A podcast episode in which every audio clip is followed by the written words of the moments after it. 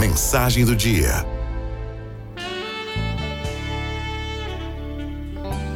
Meu pai, 79 anos, estava com a pressão alta e eu o levei para a emergência do hospital.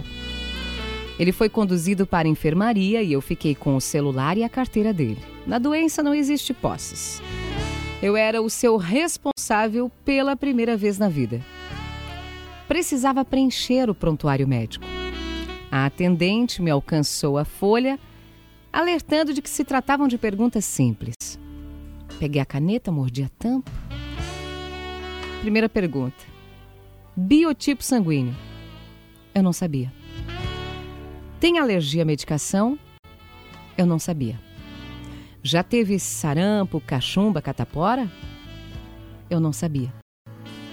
Realizou alguma cirurgia? Eu não sabia. Vem usando alguma medicação? Eu também não sabia. Eu vi que eu não conhecia o meu pai. Ele que me conhecia de cor e teria facilidade em preencher qualquer ficha a meu respeito. Mesmo possuindo quatro décadas e meia de oportunidades, o pai surgia para mim como um desconhecido íntimo, um anônimo.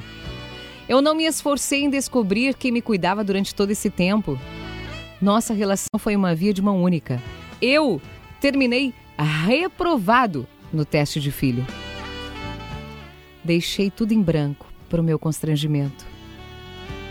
A atendente tentou disfarçar o desconforto, falando: Deixa, depois perguntamos para ele. O prontuário médico se tornou o meu obituário de filho. Eu me dei conta de que nunca me preocupei em desvendar quem habitava a função pai, em determinar as suas escolhas, em revelar a pessoa atrás daquela roupagem familiar. Meu pai veio com uma encomenda pronta quando eu nasci e jamais desfiz o embrulho para buscar o que, que havia dentro. Não desfrutava de condições de responder nada pelo meu pai porque eu o reconhecia como eterno provedor, onde me socorria em caso de necessidade. Só eu pedia ajuda, eu não ajudava meu pai. Só eu cobrava afeto, eu não devolvia. Só eu esperava recompensas, eu não observava também a carência e a fragilidade do meu pai.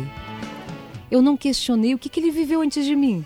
Eu não sabia se meu pai teve cachorro, qual era o nome, se ele sofreu com a perda do mascote, se ele era castigado na infância, quem era o melhor amigo dele, se ele dançava nas festas da escola ou se ele ficava ali encostado na parede, se ele andava de bicicleta, qual a carreira que ele sonhou, qual o seu pior trauma, qual a sua maior felicidade se ele pescou, se participou de acampamento, com o que brincava, se ele jogava futebol, qual era a posição dele, se terminava como goleiro porque não fazia gol, se ele dividia o quarto com algum irmão, com qual idade ele começou a ler e a escrever.